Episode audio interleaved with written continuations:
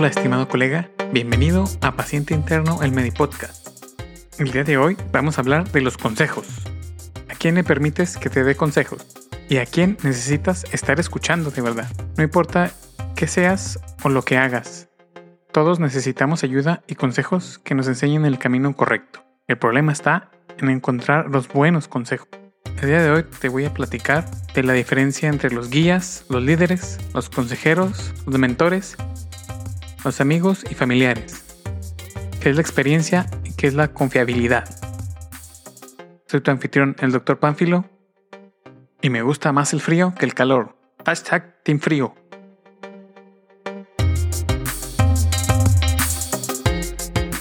Vamos a empezar con un guía. Un guía es alguien que como dicen en inglés, been there, done that. O sea, que alguien que ya ha hecho eso y ya ha estado en la situación en que tú has estado. Entonces son personas que ya conocen el camino y te pueden enseñar cómo llegar. Por ejemplo, si vas de vacaciones, pues puedes contratar un guía turístico que ha ido más veces a los lugares que quieres visitar. En la facultad puede ser un maestro o un instructor. Un líder, en cambio, es algo diferente. Todos los días en medicina eres confrontado con algo nuevo. Y en la práctica profesional no somos guías, sino somos líderes. El guía es el que te puede mostrar, replicar o enseñar. Un líder es el que está también en el recorrido o la misma misión u objetivo contigo. Su interés es cumplir el mismo objetivo. Dirigen y maniobran al equipo hacia una meta común. En una cirugía, por ejemplo el primer cirujano o el cirujano es el líder. Su objetivo debería ser que la cirugía sea exitosa y que todas las tareas estén claras y sean hechas de forma correcta. Un consejero, por definición, un consejero da consejos. No son las personas que te enseñan el camino y no son los líderes que están contigo en el camino. Simplemente dan su opinión. A veces el consejo es creíble y verdadero o a veces es peligroso y no siempre cierto. Los mentores. Un mentor es un consejero experimentado y confiable, alguien que usualmente le importas. Generalmente es un poco mayor, un poco más maduro. Lo que diferencia un mentor de un consejero es que buscan el mejor interés para ti en todo momento. Tú escoges a tus mentores. Si alguien no es un experto, no dejes que sea tu mentor. Pregúntate por qué aceptarías consejos de alguien que es un amateur. Si alguien no tiene en cuenta tus mejores intereses, no dejes que te dé consejos. Ahora, en cuanto a amigos y familia, tus amigos son tus amigos, no son tus consejeros. No son los mentores, no son los líderes ni tus guías, son tus amigos. Te gusta andar con ellos, juntarte con ellos y pasar un buen tiempo con ellos. Buscar consejo de nuestros amigos, no de expertos, no de guías, no de líderes, eh, está en... Vamos a ver. Y la familia es similar. Los quieres y los amas. Se juntan a hacer una carne asada, en Navidad y las fiestas. Pero solo porque alguien es de tu familia, no debes dejarlos convertirse en tus consejeros. A menos que sí sean expertos en algún tema. Amigos y familia siempre estarán ahí para ti. Pero no quiere decir que sean los expertos para dar consejos. Sí, hay que honrar y respetar a tus padres, pero hay que saber los límites con esos familiares que han demostrado su inhabilidad para tomar buenas decisiones. Todos tenemos ahí un, un tío que se la pasa pidiendo dinero. A lo mejor un primo cholo. Alguna tía prima que se hace la víctima y espera que todos le ayuden. Trata de buscar la experiencia. Si quieres tener el mejor consejo, ve con un experto. No hay de otra. Yo te recomiendo que solo busques y tomes consejo de los expertos, pero no de un, de un autoproclamado experto como en algunos casos has visto, sino un experto probado y comprobado, alguien que ha hecho y ha estado ahí. Como repito en inglés, been there, done that. Ha hecho eso y estado ahí. Ahora vamos al concepto interesante, la confiabilidad y credibilidad. La calidad de información que obtienes debe ser congruente, confirmada. Las personas que donde obtienes tu información debe ser, deben tener palabras. ¿Cómo saber si alguien es confiable? Si dice que va a hacer algo y lo hace, pues es confiable. Seguramente te has topado con el amigo que dice que va a ir a la fiesta y no va, que va a hacer algo y no lo hace, que son impuntuales. Y en medicina planeamos y ejecutamos en base a información creíble y confiable. Es así como se hacen las guías de práctica clínica, algoritmos de tratamiento y pues la medicina basada en evidencias. Generalmente ignoramos y no perdemos nuestro tiempo con información no confiable y no creíble.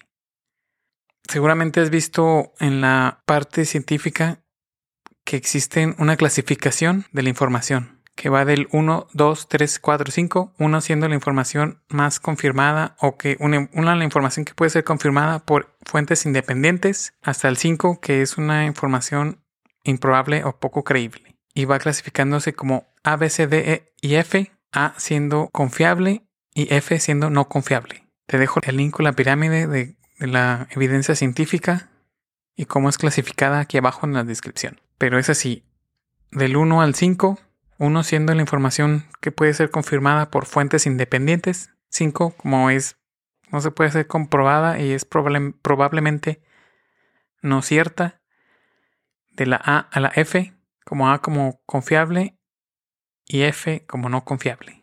Basados en esto podemos medir el tipo de consejos que buscamos. Un guía, por ejemplo, en un procedimiento es alguien que ya lo ha hecho y su credibilidad sería una A. Y la diferencia entre un buen guía y un excelente guía es que el buen guía ha hecho ese procedimiento cinco veces y un excelente guía es alguien que lo ha hecho 50 veces. Si no tienes un guía en el camino, encuentra uno. Si estás en el hospital, si estás en, la carrera todavía, puede ser un instructor, puede ser un maestro, puede ser un R superior, puede ser un compañero que ya ha estado ahí, puede ser hasta virtual y ahora vivimos en una época donde podemos buscar guías o consejeros virtuales y en el hospital generalmente tenemos líderes. Un líder le importa completar la meta. Un buen líder es el que se preocupa por el equipo. Esos líderes serían categoría A y están los líderes chafas que solo les importa a ellos. Esos son unos Fs. Es más difícil encontrar un líder que un guía. Los mentores son los que tienen en mente el mejor interés y buscan darte los mejores consejos, porque les importas. Esos los podrías clasificar como A1, pero no todos pueden tener un mentor, pero sí podemos rodearnos de consejeros. Es fácil conseguir consejos. Lo difícil es encontrar buenos consejos. Es más difícil porque en todos lados hay mucha paja y a veces es desmotivante ver videos que no llevan a nada de lo que busques en YouTube, por ejemplo. Si no tienes ningún buen consejero, busca alguno virtual que te dé un consejo sólido, creíble y confiable. Ahora bien, vamos a la ley de la proximidad. Es frecuente que busquemos consejos con nuestra familia o amigos, porque los tenemos alrededor. Pero es muy raro que la familia y amigos sean una buena fuente de consejos. Sus intenciones pueden ser buenas, pero la verdad no son expertos. No le preguntarías a tu amigo contador cómo hacer una cesárea, por ejemplo. A tu mamá cómo buscar un artículo en una revista indexada, al menos que sea una experta científica. Amigos, pues sí, sí tenemos amigos que son divertidos y se la pasan en el relajo. Pero si ves que es un amigo que se pone borrachote, golpea a su novia, esposa, toma malas decisiones financieras, no le hace caso a sus hijos y los tiene. A veces se la pasa todo el día en el trabajo porque no tiene para pagar lo básico. Pues sí, es divertido andar con él, pasear. Es divertido y buena onda, pero en todos los demás aspectos de su vida es un perdedor. Su credibilidad y confiabilidad sería un F5. Te recomiendo pues alejarte de este tipo de amigos y por lo que más quieras no tomes consejos de estos güeyes. En la familia es la parte de nuestra vida que no escogemos, nacimos con ellos y los vamos a amar por siempre y van a estar ahí para siempre, con nosotros. Pero a veces, pues está la tía que es eh, no financieramente exitosa, caótica, descuidada. Pues ser pobre está bien, no, no se sabe siempre la causa y no es algo que estemos seguros cómo llegó ahí, pero ser desordenado y caótico ya es otro rollo. Los queremos, pero pues no es un caso de éxito. Es alguien de las personas que no querríamos consejos de vida, ¿verdad? Pero de seguro te ha tocado que casos como este. Imagínate que estás en la consulta y recomiendas a un paciente que necesita una cirugía. te responden, oiga doctor, déjeme lo pienso, nos lo vamos a llevar a consideración. Pero cuando su mejor amiga de la prepa, que estudió administración de empresas, no medicina, administración de empresas, confirma las recomendaciones que tú le diste, finalmente deciden tomar acción e ir por la cirugía. pues esto es bien loco, es increíble, ¿no? ¿Por qué valoran más el consejo de una amiga que el consejo de tu doctor? La mayoría de, perdón para las nuevas generaciones, pero la mayoría de los jóvenes que conozco le ponen demasiada atención a sus amigos estúpidos. Les hacen caso a lo que dicen y a lo que recomiendan. Y ponen muy poca atención a aquellos que están realmente calificados para dar consejos expertos y confiables. Ahora bien, no dejes que el ego o el orgullo se interponga en el camino de tomar buenos consejos de aquellos que son exitosos. Aunque a alguien nos caiga mal o sea medio sangrón, si algo ha hecho bien y puedes aprenderlo, pues hay que aprenderlo. Y no quiero que suene como a queja de tomar malos consejos, pero sí hay mucha gente que no se cansa de tomar malas decisiones. Ojalá más gente siguiera los consejos de los expertos exitosos, calificados, creíbles y confiables. Y es algo que vamos aprendiendo de forma empírica, pero en algún punto como que lo dejamos de seguir haciendo. Por ejemplo, en, la misma formación médica, tú estando en la facultad, imagínate que necesitas ayuda en anatomía. Puedes preguntarle a un amigo que no sabe tanto anatomía como tú tampoco, y tal vez entre los dos pueden resolver el problema o estudiar juntos. O puedes preguntarle al profesor de anatomía a un tutor o a un instructor que están ahí para eso, para guiarte y ayudarte. Solo espero que estés más consciente de a quién escuchas y a quién le permites darte consejo, guiarte hacia tu objetivo de vida. Si estás de acuerdo, no olvides suscribirte al podcast, mandarme mensaje directo a px.interno.gmail.com px.interno.gmail.com en el Twitter arroba dr y vamos a otra parte que también es muy importante. Hay que preguntarnos a nosotros mismos. ¿Somos confiables? ¿Eres confiable? Hoy en día hay mucha gente que no es confiable. Y es increíble. No hacen lo que dicen que van a hacer. Y ser confiable es algo de 100%. Si eres confiable o no eres confiable, no puedes ser un poquito confiable. Es como una paciente. Si está embarazada, pues es 100% embarazada o 0% embarazada. Y si no puedes confiar en algo sencillo como hacer lo que dices que vas a hacer, pues probablemente no puedes confiar con esa persona en algo más importante. Entonces pregúntate tú, ¿eres confiable? ¿Eres puntual? ¿Puedes tomar buenas decisiones? ¿Comes saludable o comes comida chatarra? ¿Haces ejercicio? ¿Pierdes el tiempo o lo aprovechas? ¿Eres el eslabón más débil en tu escuela? ¿En tu equipo? ¿En tu trabajo? Una persona que es confiable cambia vidas. Una persona que es confiable hace una diferencia en el mundo. Y nunca es tarde para ser confiables. Es algo que tú puedes practicar a diario. Puedes practicarlo en cada aspecto de tu vida. Con la práctica puede ser parte de tu personalidad. Y vamos a nuevamente a lo que comentábamos de amigos y familias. ¿Tus, tus amigos y familias son confiables?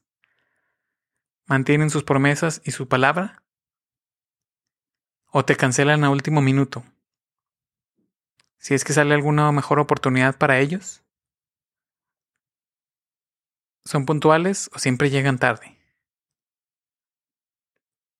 Una pregunta clave es si te vas a mudar o a cambiar de casa. ¿Te ayudan o ponen excusas? Es algo que pues deberíamos pensar más, más a fondo. ¿Quién es confiable? ¿Quién no es confiable? ¿Y de quién deberíamos estar escuchando sus consejos? crees que esto te ayudó en algo, compártelo con algún amigo que necesite escuchar esto. Dime tú lo que piensas de la gente que es confiable y no confiable. Dime cómo tú puedes ser más confiable, cómo crees que podemos ser más confiables a arroba en Twitter. Y eso es todo por el episodio de hoy. Nos vemos hasta la próxima.